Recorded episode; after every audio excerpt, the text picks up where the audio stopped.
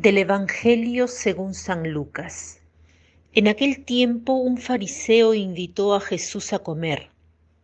Jesús fue a la casa del fariseo y se sentó a la mesa.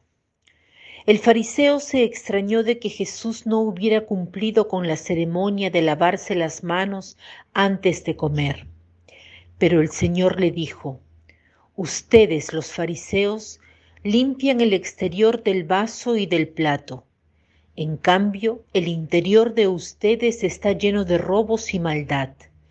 Insensatos, ¿acaso el que hizo lo exterior no hizo también lo interior? Den más bien limosna de lo que tienen y todo lo que lo de ustedes quedará limpio.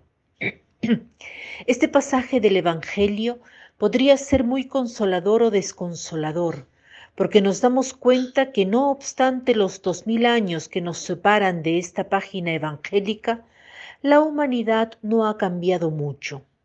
En efecto, también nosotros como entonces y entonces como nosotros, damos mucha atención a las apariencias, al exterior e incluso de un modo peor, porque una cosa es guardar las apariencias de cosas mundanas y otra cosa es justificar, mirar las apariencias con una religiosidad de fachada. Gloriarse de la bondad propia, de la, de la consideración propia, de la santidad propia, porque se hacen una serie de prácticas en exteriores que son superficiales y no cambian el interior, pero no, pero no quisiera detenerme mucho sobre esto, sino más bien sobre esta frase que dice Jesús dirigiéndose a los fariseos. Den más bien limosna de lo que tienen y todo lo de ustedes quedará limpio. ¿Qué cosa es lo que tienen? Lo acabo de decir, su interior está lleno de avidez y maldad.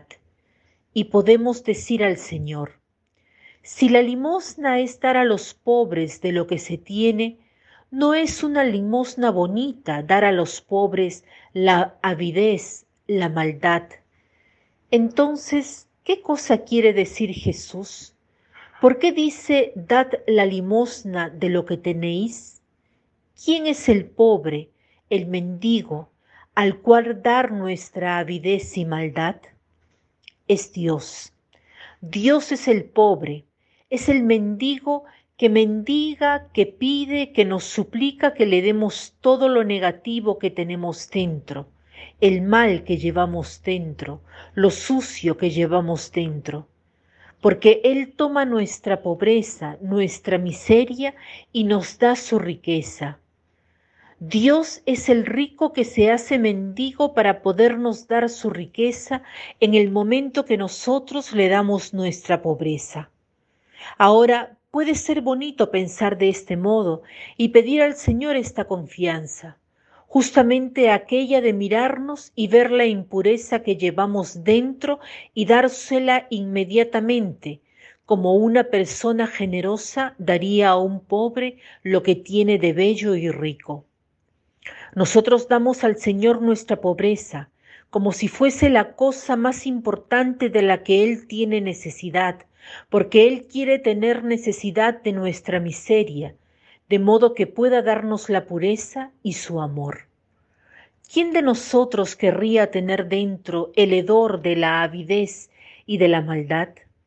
Nuestras acciones malas desprenden mal olor, pero el Señor desea que se las demos, porque puede devolvernos el perfume de su misericordia, de su amor. Demos este regalo, esta limosna al Señor y recibiremos mucho bien.